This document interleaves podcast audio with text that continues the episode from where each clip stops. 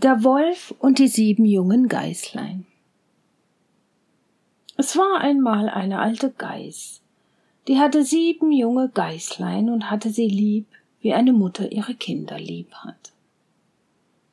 Eines Tages wollte sie in den Wald gehen und Futter holen, da rief sie alle sieben herbei und sprach Liebe Kinder, ich will hinaus in den Wald, seid auf eurer Hut vor dem Wolf.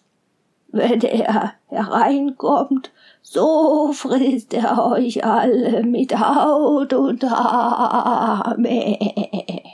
Der Bösewicht verstellt sich oft, aber an seiner rauen Stimme oder seinen schwarzen Füßen werdet ihr gleich erkennen.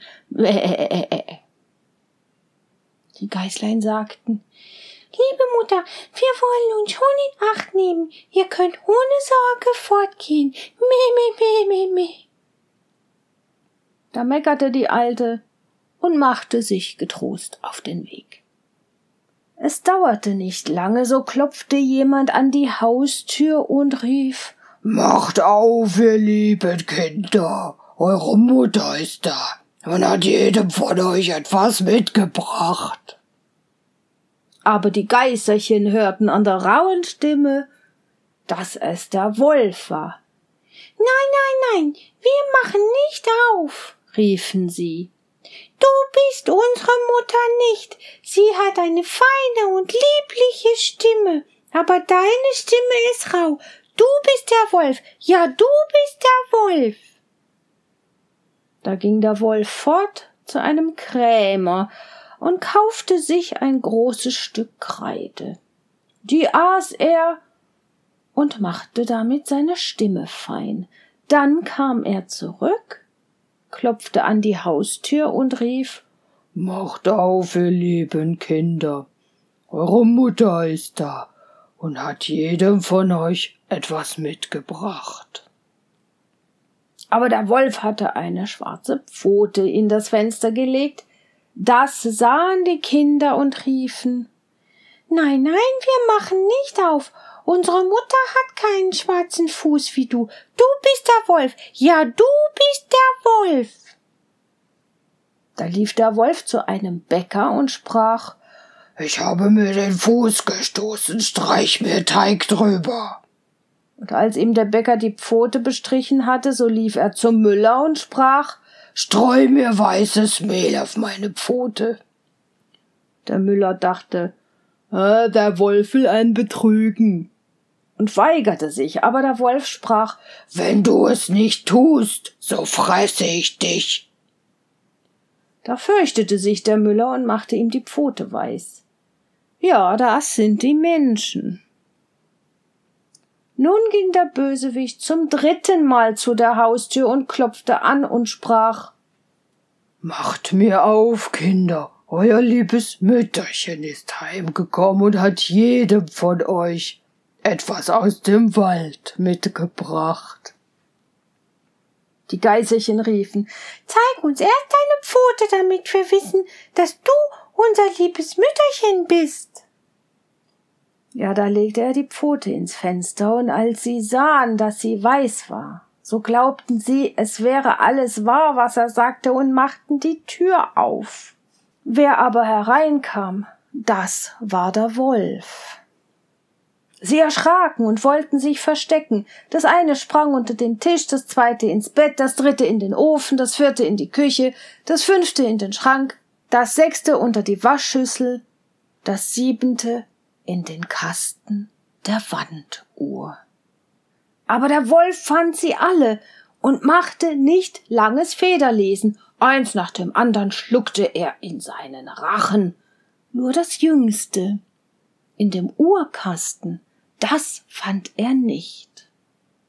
Als der Wolf seine Lust gebüßt hatte, trollte er sich fort, legte sich draußen auf der grünen Wiese unter einen Baum und fing an zu schlafen.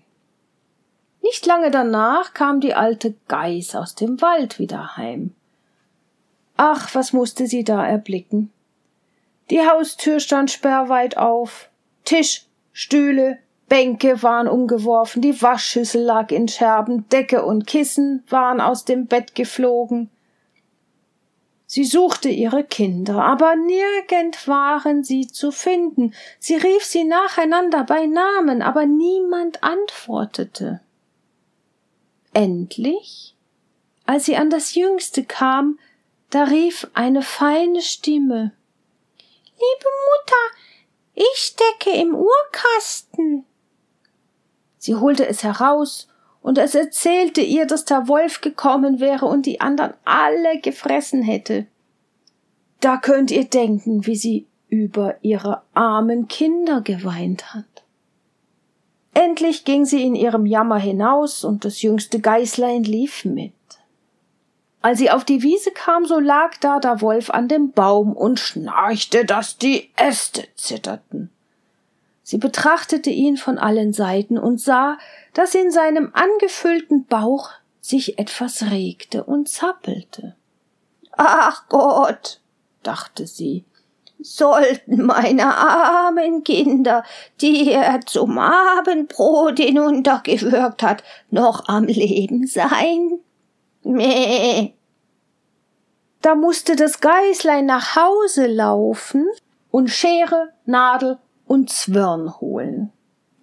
Dann schnitt sie dem Ungetüm den Wanst auf, und kaum hatte sie einen Schnitt getan, so streckte schon ein Geißlein den Kopf heraus, und als sie weiterschnitt, so sprangen nacheinander alle sechse heraus und waren noch alle am Leben und hatten nicht einmal Schaden gelitten denn das Ungetüm hatte sie in der Gier ganz hinuntergeschluckt. Das war eine Freude. Da herzten sie ihre liebe Mutter und hüpften wie ein Schneider der Hochzeit hält. Die Alte aber sagte, Jetzt geht und sucht Wackersteine, damit wollen wir dem gottlosen Tier den Bauch füllen, solange es noch im Schlafe liegt. Mäh. Da schleppten die sieben Geißerchen in aller Eile die Steine herbei und steckten sie ihm in den Bauch, so viel sie hineinbringen konnten. Dann nähte ihn die Alte in aller Geschwindigkeit wieder zu, dass er nichts merkte und sich nicht einmal regte. Als der Wolf endlich ausgeschlafen hatte, machte er sich auf die Beine, und weil ihm die Steine im Magen so großen Durst erregten, so wollte er zu einem Brunnen gehen und trinken. Als er aber anfing zu gehen und sich hin und her zu bewegen, so stießen die Steine in seinem Bauch aneinander und rappelten. Da rief er was rumpelt und pumpelt in meinem Bauch herum? Ich meinte, es wären sechs Geißlein, so sind's lauter Wackersteine. Und als er an den Brunnen kam und sich über das Wasser bückte und trinken wollte, da zogen ihn die schweren Steine hinein und er musste jämmerlich ersaufen. Als die sieben Geißlein das sahen, da kamen sie herbeigelaufen, riefen laut Der Wolf ist tot, der Wolf ist tot und tanzten mit ihrer Mutter vor Freude um den Brunnen herum.